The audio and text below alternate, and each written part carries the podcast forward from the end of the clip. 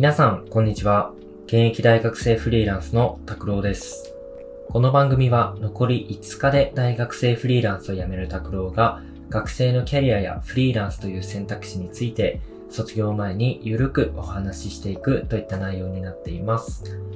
はい。ということで本日は、えー、何をやればいいかわからない人へというテーマでちょっとお話ししたいなと思います。でですね、これに近いテーマは、えっと、以前の放送で何をすればいいかわからない大学生へっていう放送でも、えー、したんですけれども、今回は、えー、大学生向けてというよりも、えっ、ー、と、まあ、一般の方というか、まあ、すべての人に対して何かアドバイスができるとしたらこれかな、みたいな話をちょっとしていきたいなと思います。でですね、何をすればいいかわからない人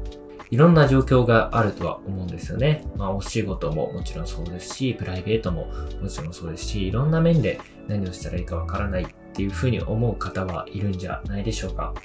で、今回お話しする話は、まあ基本的にはそのお仕事とか、えプライベートとかも全部含めたキャリアに関するお話っていうのをちょっと中心にしたいなと思っています。で、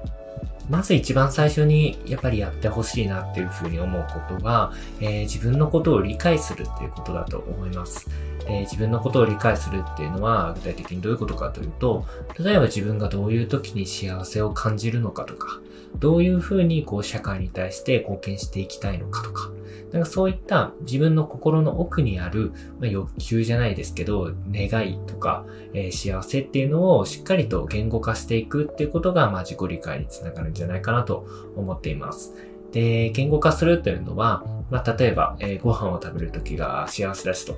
いうふうな方がいたとしたら、じゃあ例えば、どんなご飯を食べるのが幸せなのかとか、どういうご飯の食べ方が幸せなのか、まあ、状況とかですよね、シチュエーションが幸せなのかとか、えー、ご飯一つとってもですね、いろんな幸せの形があると思うんですね。なので、その幸せっていうのが自分にとって何なのかっていうのを、できる限り具体的にしていく。で、具体的に言語化していくっていうところが、まず一番最初、何をしたらいいのかわからない人は、やってみるのがいいのかなというふうに思っています。でですね、まあそこから、まあ自分が一旦これを目標にしてみようとか、もし、えー、何かやりたいことが見つかった場合は、それを仮の目標として置いて、まずは手を動かしてみるってことが重要な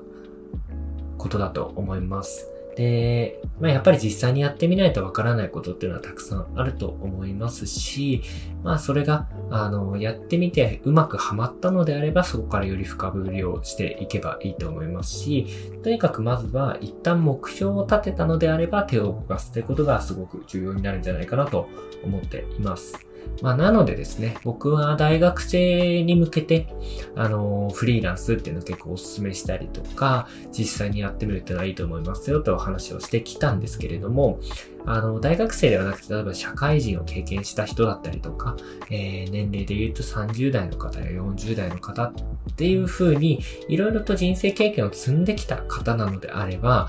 別にフリーランスにならなきゃいけないっていうわけでは全くないと思っていて、フリーランスもやっぱりあくまで選択肢の一つなので、その選択肢を取るか否かっていうところを、まずは自己理解をしていって、えー、そこの手段の部分ですね、考えていくっていうのがすごく大切になるんじゃないかなっていうふうに思います。思いますで、まあもしですね、フリーランスにその中でちょっとチャレンジしてみたいとか、興味持ったなっていうふうに思った方がいましたら、えー、まあ一応これ大学生フリーランスのっていうところをベースに話してはいるんですけれども、駆け出しのフリーランスの方にも聞いてほしい話っていうのはいっぱいしておりますので、過去の、えー、このポッドキャストの放送回をちょっと聞いてみて、フリーランスのことを少しずつ知っていってもらえればなというふうに思っています。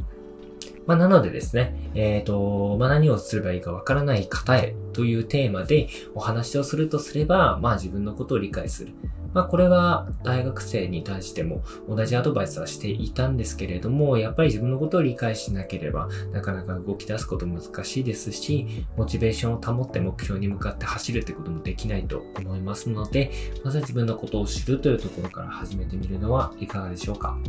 ということで本日の放送はこれで終わりになります。次回の放送もぜひお聴きください。それでは。Música